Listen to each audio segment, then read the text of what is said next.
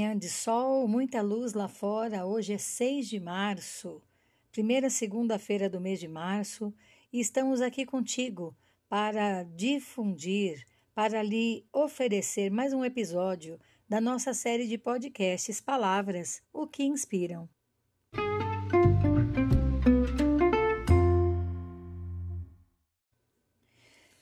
Nosso episódio de hoje é o número 114 e a palavra escolhida é frutificar.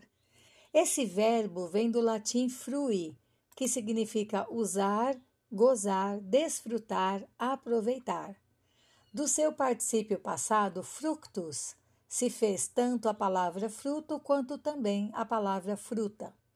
No hebraico, frutificar é para, significando gerar, produzir, gerar de dentro para fora.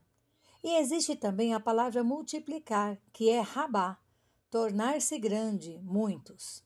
Seguindo esta ordem de palavras, primeiro frutificamos e depois multiplicamos. É como se disséssemos que o Senhor planejou um crescimento consistente e não um crescimento desordenado, sem conteúdo. Uma árvore primeiro frutifica para depois multiplicar. Através dos frutos e sementes, e isso é tão verdadeiro que há milhões de anos a natureza tem feito a sua parte, frutificando e multiplicando para abastecer uma população cada vez maior de seres humanos.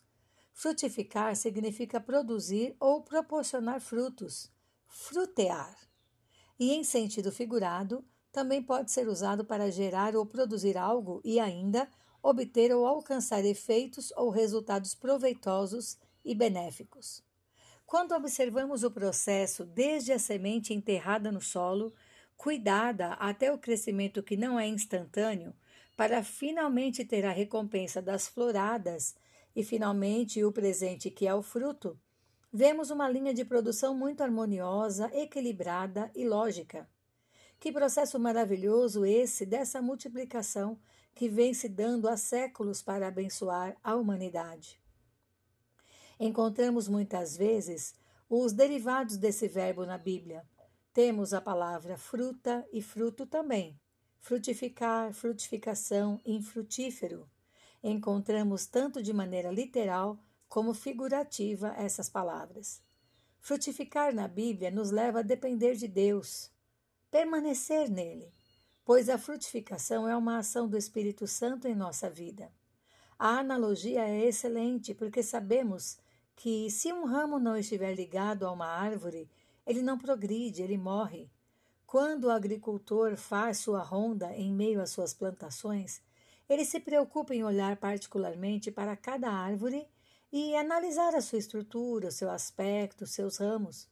É fato que, se um ramo não estiver dando frutos, ele será cortado, porque está sem vida e precisa ser removido, para que nasça outro que cumpra sua função na planta dando sequência a esse processo.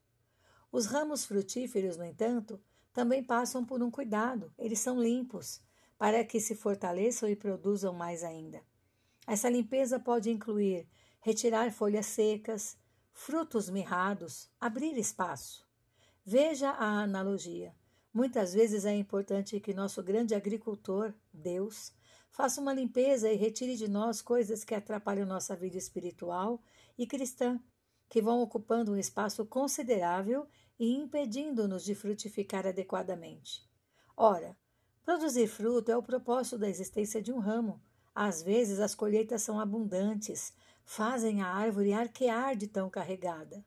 Nós precisamos pensar nesta situação dos frutos que temos produzido. Nós podemos apenas dar frutos ou dar mais fruto ou ainda produzir muito fruto. Jesus teve pouco tempo aqui na terra para atuar três anos mas ele foi frutífero e deixou um recado que se estende até nós hoje em dia. Em João 15,16 está escrito: Não fostes vós que me escolhestes a mim, pelo contrário, eu vos escolhi a vós outros e vos designei, para que vades e deis frutos, e o vosso fruto permaneça, a fim de que tudo quanto pedirdes ao Pai em meu nome, eu vou-lo conceda. Deus é glorificado pela natureza com a produção de seus frutos. Da mesma forma, no fato de sermos úteis e darmos frutos, também glorificamos ao Pai. é o modelo que seguimos de Jesus. Assim, Deus está trabalhando em nossas vidas, nos limpando de todos os tipos de embaraços para que possamos ter uma vida muito frutífera. Nós nascemos com potencial para dar frutos, mas nem sempre os frutos são bons e saudáveis. Fomos escolhidos em Cristo para esse grande propósito, estar ligados a Ele e assim produzir frutos para Deus. Faça um balanço e pense sobre seus frutos. Essa é uma grande missão. Tão importante para nós as árvores continuarem a frutificar e se multiplicar, tanto nós no sentido espiritual. Poder oferecer alimento consistente e saudável, desenvolver e viver o fruto do Espírito, repartir esse fruto recheado de compaixão, amor, perdão e paz aos que estão famintos e desnutridos na alma. Jesus disse que a prova de que somos seus discípulos está no ato de produzir muito fruto. João 15, versículo 8. Então, vamos florescer e frutificar, onde quer que estivermos. Certamente ali alguém está precisando ser nutrido e abençoado com a sua vida.